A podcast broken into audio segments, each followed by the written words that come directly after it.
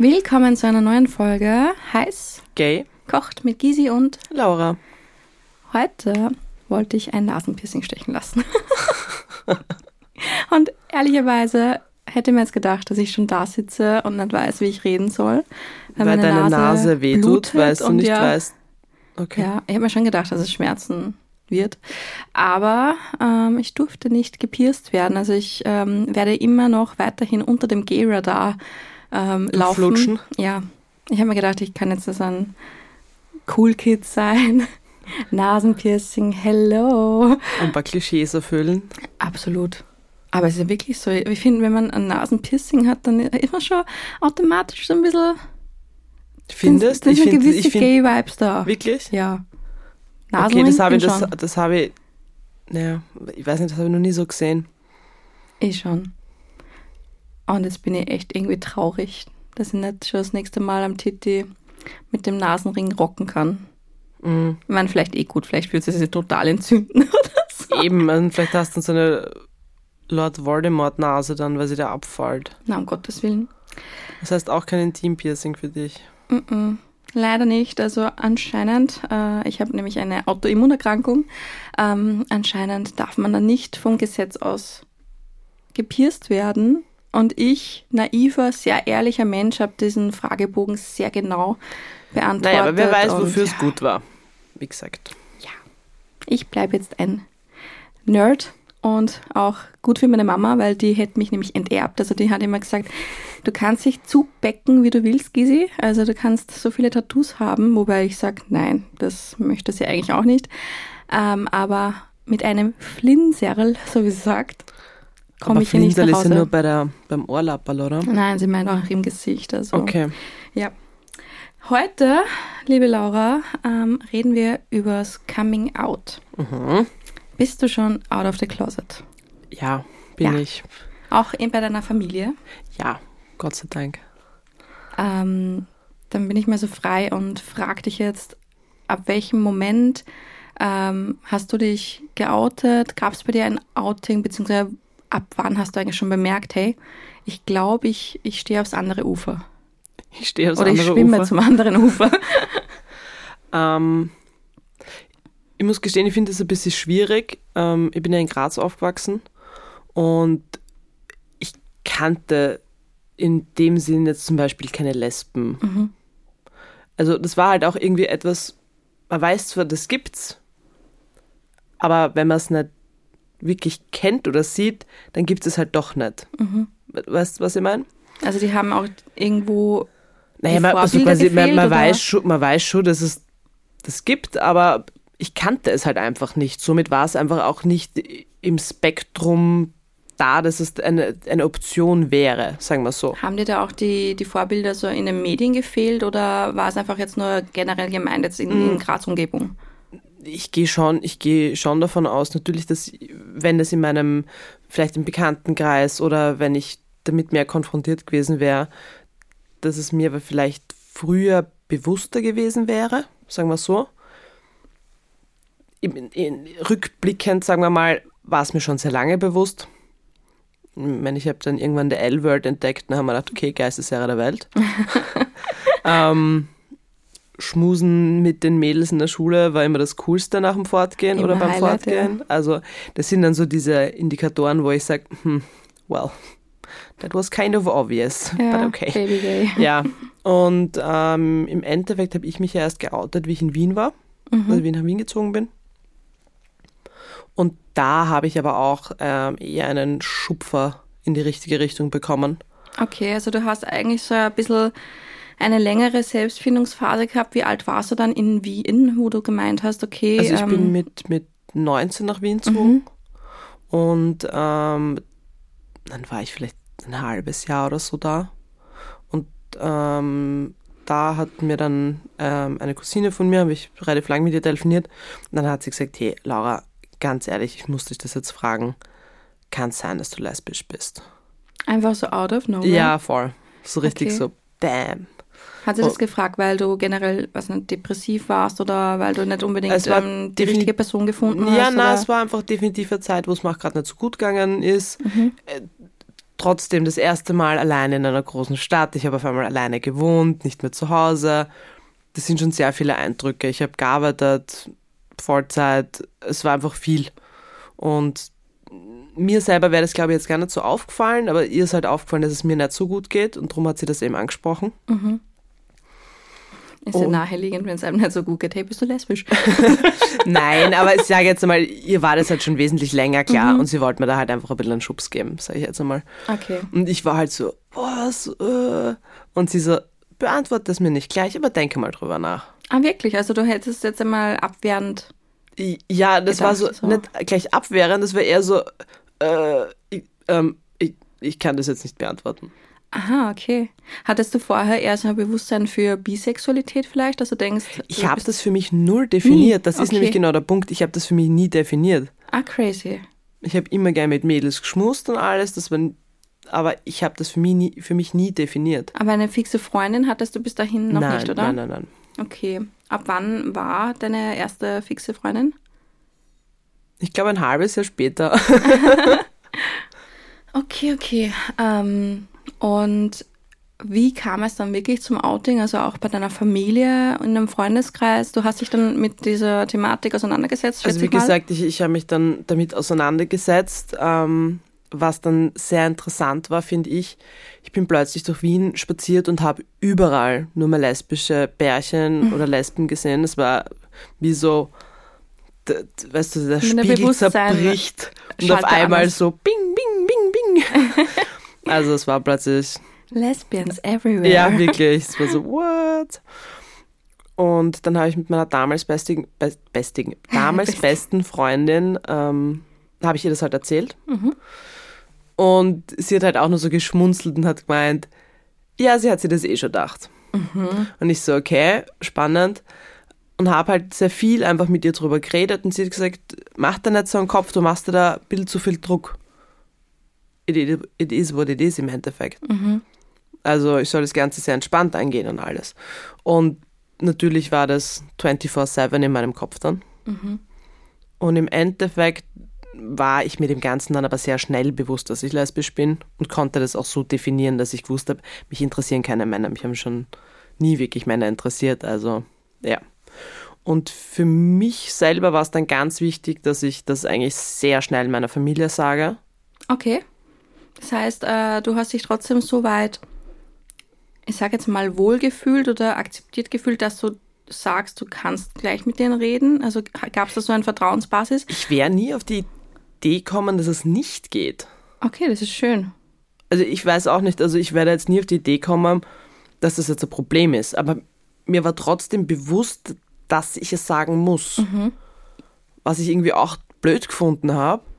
Aber ich habe halt ja. gewusst, das gehört irgendwie zu diesem Prozess dazu.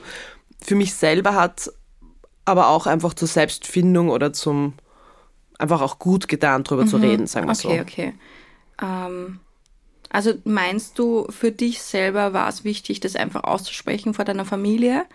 Ähm, oder glaubst du wirklich, dass deine Familie das gebraucht hat? Also wenn du jetzt dann irgendwann gekommen wärst und hättest gesagt, hey, das ist meine Freundin, ohne, vor einem, ohne einem Outing wäre das so angenommen worden? Hätt- es sicher wäre es angenommen worden, das auf jeden Fall, aber es wäre mit, glaube ich, einer größeren Schockphase verbunden gewesen. Weil ich habe es fast so gemacht. Ich habe mich zwar geoutet von meiner Familie und es war auch überhaupt kein Problem. Und ich bin dann damals wirklich mit meiner ersten Freundin plötzlich von meiner Mama gestanden. Ich so, by the way, das ist meine Freundin. By the way. So, circa. Mhm.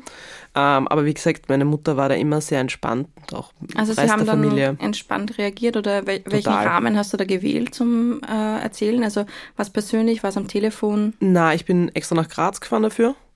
Ähm, hab's meiner Schwester als erstes gesagt. Warst du nervös? Ich war saunervös. Ich habe sie bombardiert mit Anrufen, wann sie endlich nach Hause kommt. Und ich war, ich war richtig nervös. Aber sie hat dann eh gesagt so, was machst du für einen Stress? Es ist ja alles gut. Du bist ja du. Es Hat verändert sie ja damit nichts. gerechnet? Ähm, ich weiß gar nicht. Ich, also ich schätze schon, ich habe eigentlich nie so wirklich mit ihr drüber geredet. Ähm, gesagt, ich habe es dann auch meiner Mama und so gesagt und die hat dann eben auch gemeint, es, war, es ist ja nichts passiert. Du bist halt krank. Du bist nur immer mein Kind. Ja. Du bist ja der Mensch, den ich kenne. Also es ist, hat sich ja nichts verändert daran. Sie hat, eh, sie hat im Nachhinein schon gesagt, sicher hat sie ein bisschen eine Zeit braucht, um das Ganze zu verarbeiten und ein bisschen drüber nachzudenken.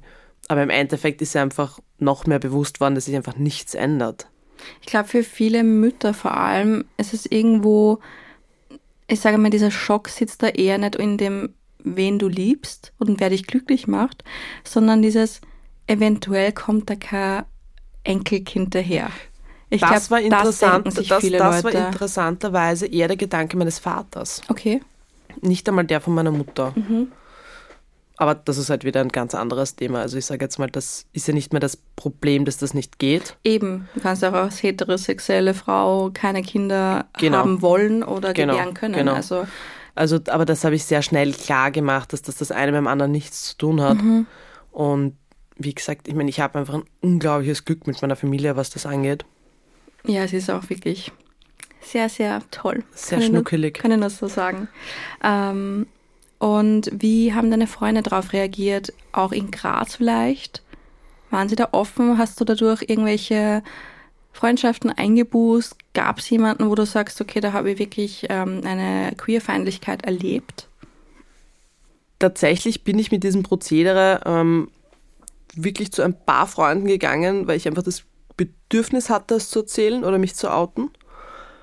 Kurze Aber, Frage, waren das queere Menschen oder nicht? Nein, nein, nein.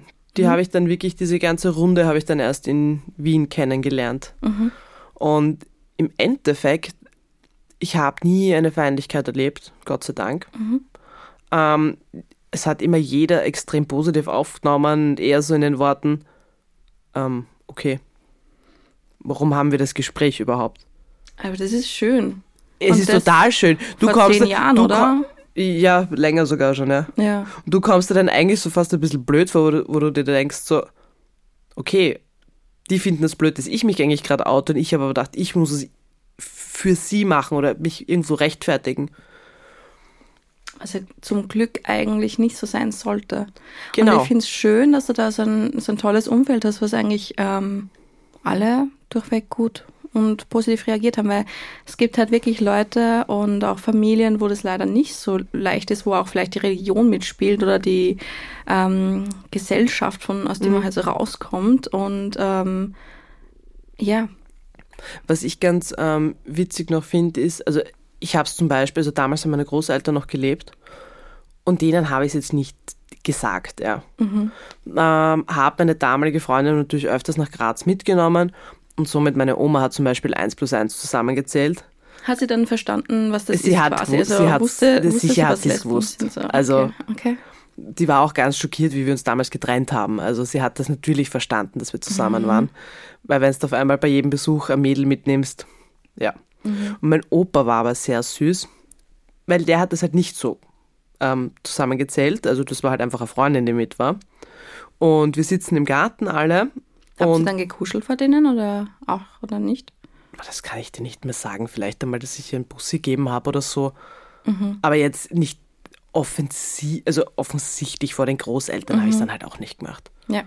Ähm, wir sitzen alle im Garten und ich sitze so ein bisschen abseits mit meinem Opa und er sagt zu mir, Ma, schaut, dass du Kapur bist. Ma. Das wäre ein Mädel für dich. Na. Und da habe ich mir gedacht, ich glaube, mehr Bestätigung kannst du eigentlich unbewusst gar nicht von deinem Großvater bekommen. Mhm. Das war damals für mich so wertvoll, was er gesagt hat. Das war unglaublich. Mhm.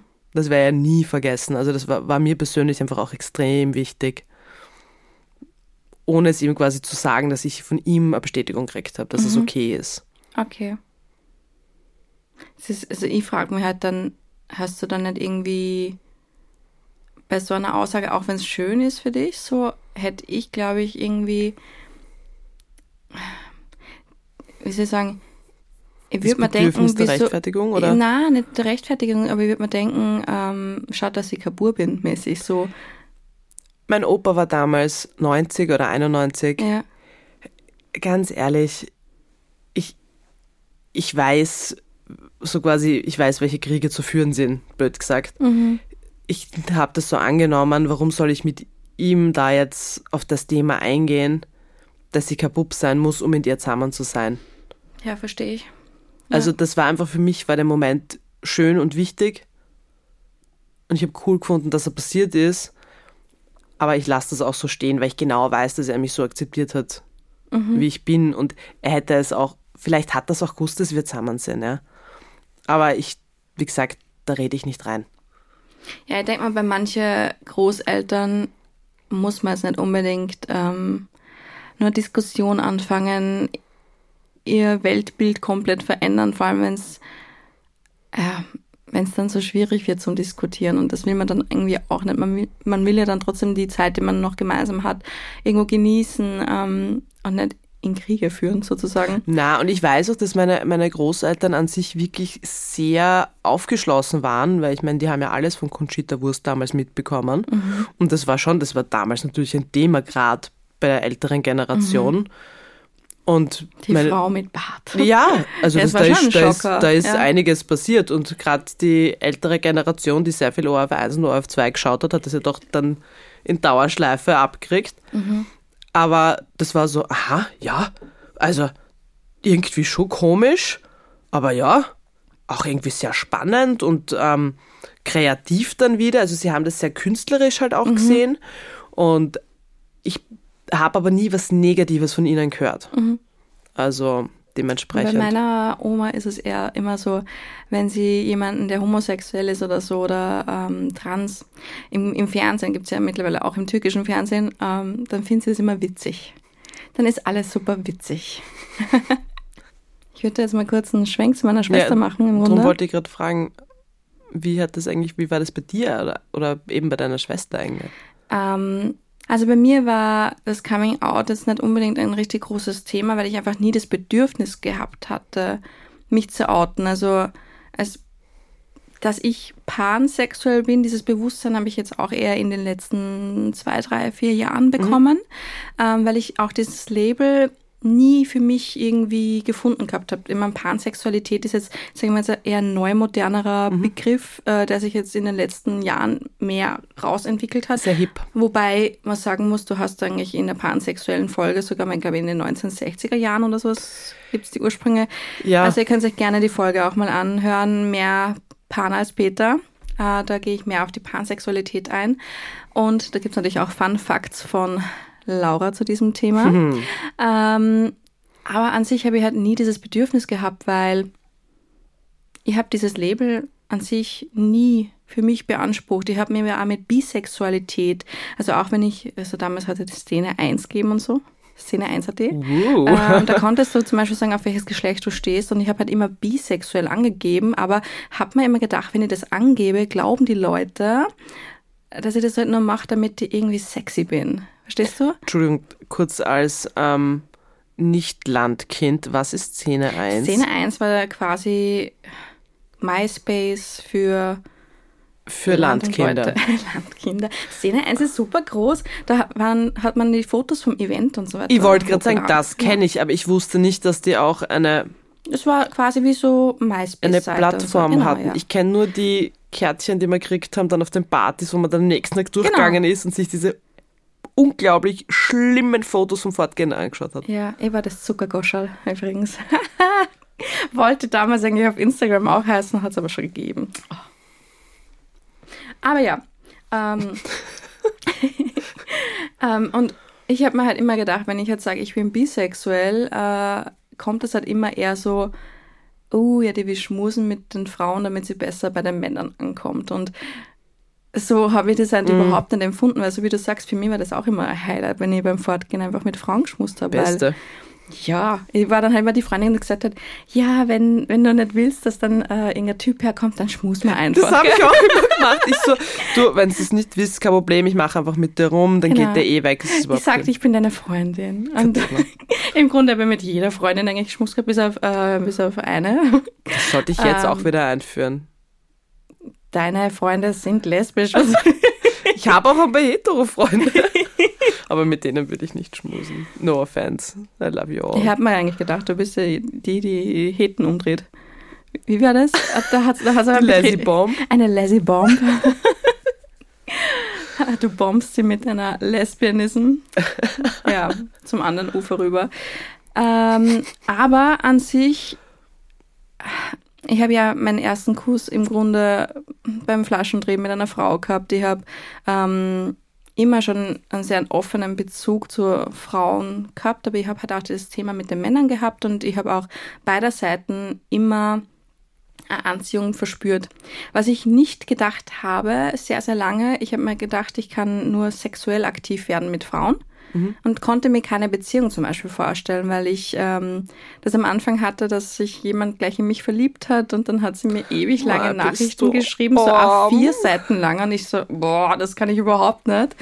Ähm, und da muss ich sagen, da sind dann manche Män Männer einfacher gestrickt und wenn man sagt, okay, passt, dann soll es okay, passt heißen okay, passt. Weißt du, was ich meine? Ja, ich weiß genau, was du meinst. Das ist da viel Spaß Das ist Fortgehen. leider wirklich ein Thema. Und ja, ich bin Drama genug, weißt Und so habe ich eigentlich meistens gedacht. Ähm, bis ich mir halt dann auch auf Beziehungsebene geöffnet habe, Frauen gegenüber und äh, gemerkt habe, hey, da ist so viel mehr und es ist nicht nur Frauen, es sind auch ähm, andere Geschlechter und Menschen, die eigentlich, ähm, es geht jetzt nicht mehr um die sexuell attraktiv finde, sondern ähm, menschlich einfach so anziehend mhm. finde und ähm, habe mir eben mit diesem Label Bisexualität überhaupt nicht so wohl gefühlt ähm, und habe dann durch die äh, Wale Mhm. Valentina. Ähm, die hat damals ein Video auf YouTube gegeben, vor was war das, vier Jahren oder so, drei Jahren. Und die hat über Pansexualität geredet. Und ich habe mir gedacht, was ist Pansexualität? Und habe mir dann reingehört und mir reingelesen und ich so, hey, ich glaube, das bin ich. Und, Aber voll ähm, schön, oder? Ja, voll. Und ich habe mir das erste Mal so richtig wohlgefühlt mit so einem Label und konnte dann auch da offener reden. Ich habe mir halt immer gewehrt, wenn jemand gesagt hat, ja, das ist die heterosexuelle Schwester von, von meiner Schwester halt von der Brutschule. Und immer so, ich bin nicht heterosexuell. Ja, haha, weißt du, ja, Schmuss halt, be curious, haha, so in der Art. Ja, das mit dem Bi ist immer so, es wird ja. halt so ein bisschen ins Lächerliche gezogen, was halt eigentlich total schade Bei ist. weil auch. Wobei die meisten Menschen bisexuell eigentlich sind. Die sind eigentlich die größte Community ja. in der LGBTQIA+. Ähm, Regenbogen, unterm Regenbogen halt quasi, ja. Ähm, und es ist eine eigenständige Sexualität. Und so, um zum Coming Out wieder zurückzukommen, ich habe das meiner Mama so nie sagen müssen. Ich habe das Bedürfnis nicht gehabt. Mhm. Ähm, aber ich, es war um einiges leichter, wenn ich halt über etwas Ernsteres geredet habe mit ihr, dass da schon dieses Verständnis da war, ähm, weil meine Schwester ja auch geoutet ist. Ähm, meine Schwester ist eben lesbisch geoutet und sie hat zum Beispiel einen ganz anderen Verlauf gehabt. Für mich war das halt immer so, ja, das bin ich, eben, ich stehe auf Menschen mhm. und ich muss mich nicht outen, weil ich liebe den Menschen, wie er ist, so. Und für sie war es halt voll das Problem, weil sie hat wirklich ähm, dadurch gedacht, sie muss es machen und so weiter. Also mhm. sie hat sich dann mir anvertraut als allererstes, ähm, oh, voll nervös. Ich weiß nicht, wie alt war es, 15, 16 oder so. Und ähm, für mich war es irgendwo immer klar. Mhm. Also meine Schwester war schon immer irgendwo anders, wuschikos, ähm, ja. Man, also ja, eh rückblickend ich, ja. merkt das, halt genau, irgendwo. genau, ja, genau. Und ähm, dann hat sie sich halt so ganz das Herz ausgeschüttet bei mir und ich schaue sie halt so an und dann hat man gedacht, wieso sagst du mir das? Das ist für mich voll normal. Ich muss schon viel länger mit Frauen, als was du überhaupt an Frauen denken kannst, ja. Ähm, aber sie hat das auch nicht gewusst von mir. Also mhm. vielleicht wäre sie ihr leichter gefallen, wenn sie das gewusst hätte. Und dann ähm, das Erste, was sie dann zu ihr gesagt hat, ich bin ja aufgestanden, dann hat sie mir kurz geschreckt und dann drehe ich mich so um und ich so, kurze Frage, findest du meinen Arsch geil? das ist jetzt eine andere Perspektive dazu hast. Und dann hat sie voll gelacht. Und ähm, bei unseren Eltern ist es so, dass wir halt ähm, mit einem islamischen Hintergrund, ja, nicht unbedingt aufgewachsen sind, aber es gibt halt trotzdem dieses islamische durch da. die Türkei. Er ist ja. da durch meine Oma. Und gerade in dieser Religion, also es gibt natürlich an in vielen Religionen wird das halt mhm. halt als frevelhaft und Sünde bezeichnet, aber in, in, im Islamischen ist es auch ähm, super verpönt. Und es ja. ist wie eine Geisteskrankheit, die du ja, hast. Vor allem quasi. jetzt noch einfach. Jetzt immer noch. Also Beispiel Katar. Mhm. Ähm, wenn man das als, als, als Geisteskrankheit abtut und ich finde das halt schon richtig krass. jedenfalls, meine Mama ist ein super offener Mensch und hat natürlich auch teilweise mit sich gehadert und hat aber dann schlussendlich gesagt, hey, meine Kinder sollen glücklich sein und sie dürfen mhm. lieben, wenn sie lieben. Solange sie glücklich sind, ist sie glücklich. Natürlich hat sie immer dieses Thema gehabt mit ähm, Kinderkriegen und äh, sie wird gerne mal Oma werden, mhm. sie möchte Enkelkinder und so weiter, aber hat halt auch bei mir drauf gehofft, muss man dazu sagen. ähm, dass das aber überhaupt kein Thema von, von Partnerwahl ist, mittlerweile. Genau, eben. Das, ja. das ist ihr mittlerweile auch aufgefallen und jetzt ist sie super proud und laut und wenn sie irgendwo Homofeindlichkeit mitkriegt, auch in ihrem Freundeskreis, mm. sie ist die Erste, die sagt, hey, sag mal, es hat sie ja aus 19 irgendwas ja. und, ähm, und, und geht da voll drüber und lasst keine andere Meinung mehr drüber und ich muss echt sagen, ich habe da die beste Mama und es ist überhaupt nicht... Ähm, selbstverständlich, gerade wenn man eben aus so einem Background kommt, dass man jemanden da an der Seite hat, dem man sich so anvertrauen kann. Das stimmt, ja. Und es hat, es hat seine Zeit gebraucht, aber mittlerweile, also in der kleineren Familie würde ich sagen, es ist halt super offen. Ähm, jeder ist welcome und äh, auch andere Beziehungsformen werden mittlerweile akzeptiert. ja. Also offene Beziehungen und auch ähm, Poly und so weiter. Ähm, hat auch seine Zeit gedauert. Und es ist ja auch voll okay, wenn es dauert. Man darf genau sich, jeder hat seinen eigenen Prozess und Sachen zu verarbeiten. Genau, und das aber, ist vollkommen okay. Aber es ist, auch, es ist, glaube ich, auch okay, weil wir einfach alle so in dieser heteronormativen Welt, in dieser Gesellschaft also gepolt sind, dass das die Normalität ist. Und es fängt jetzt halt so Umschwung an, ein Umdenken und äh, Generation Z hat es wesentlich leichter, weil wir haben jetzt wesentlich mehr Vorbilder auch im Fernsehen und so weiter. Ja. Und einfach Gibt's da überhaupt noch Heteros? es ist anscheinend schon eine Minderheit geworden, oder? Hast du nicht du das erzählt von, von, äh, von dem einen Freund von dir? Ja, also ähm, über einen Bekannten habe ich das gehört. Ähm, sein Sohn eben, der war in der Schule und er ist halt eher, sage ich jetzt, der der Mode angetan, sagt aber von sich selber, dass er hetero ist, also mhm. jetzt auch nicht, dass er bi ist. Und der ist halt 16 oder so wo ich mir denke, okay, erstens mal voll cool für dein Alter, dass du das schon so genau definieren kannst. Und dann hat er auch mit seinen Eltern drüber geredet und hat so gesagt, naja, nein, er hat das auch probiert, er mag, also das mit Knutschen mit Burschen, das taugt ihm nicht. Hat er wirklich probiert? Ja, ja, Krass, voll. Ja, okay. Und so quasi, er ist eher gemobbt worden, weil er hetero ist und quasi nicht bi ist. Ja. Es ist und da habe ich mir halt auch gedacht, ich so, es ist Jetzt ja sind wir da andere. ankommen genau. oder was? Was ist, was ist falsch mit euch? Ja, wir haben euch das halt jetzt gerade so schön hergelegt ja. und jetzt versaut es wieder. Jetzt sind halt die, die cis-hetero-Dudes, die ähm, ja, einfach wissen, dass sie nur auf Frauen stehen, die, die jetzt angefeindet werden, was ich jetzt absolut nicht in Schutz nehmen möchte oder so, aber das ist, hat dann auch wieder einen komplett anderen Schwung. Das geht einfach in die falsche Richtung wieder. Es muss ja nicht jeder jeden lieben. Nein. Absolut nicht. Und, und find, auch die Heterosexualität hat vielleicht find, äh, irgendwo. Ja, ja, und ich finde das aber auch total toll, dass man es ausprobiert und dass man einfach dann für sich sagen kann, okay, nein, das möchte ich nicht. Mhm. Also, ja. Aber.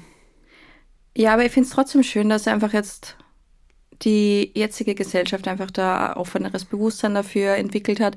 Und ich finde es, also ein Traum wäre es ja im Grunde, wenn man gar nicht mehr dieses Outing bräuchte, aber solange es einfach immer nur Menschen gibt, die ähm, aufgrund ihrer Sexualität gemobbt werden, ähm, verfolgt werden. werden. Ja? Bitte? Angefeindet werden. Ja, ja. verurteilt und, werden. Äh, Nachteile mit sich ziehen, diskriminiert werden oder auf, auf offener Strafe ab, äh, Straße abgestochen werden.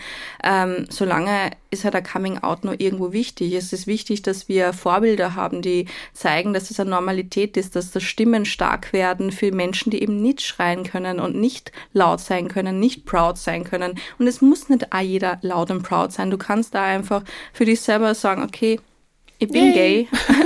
Mini-Flagge gay.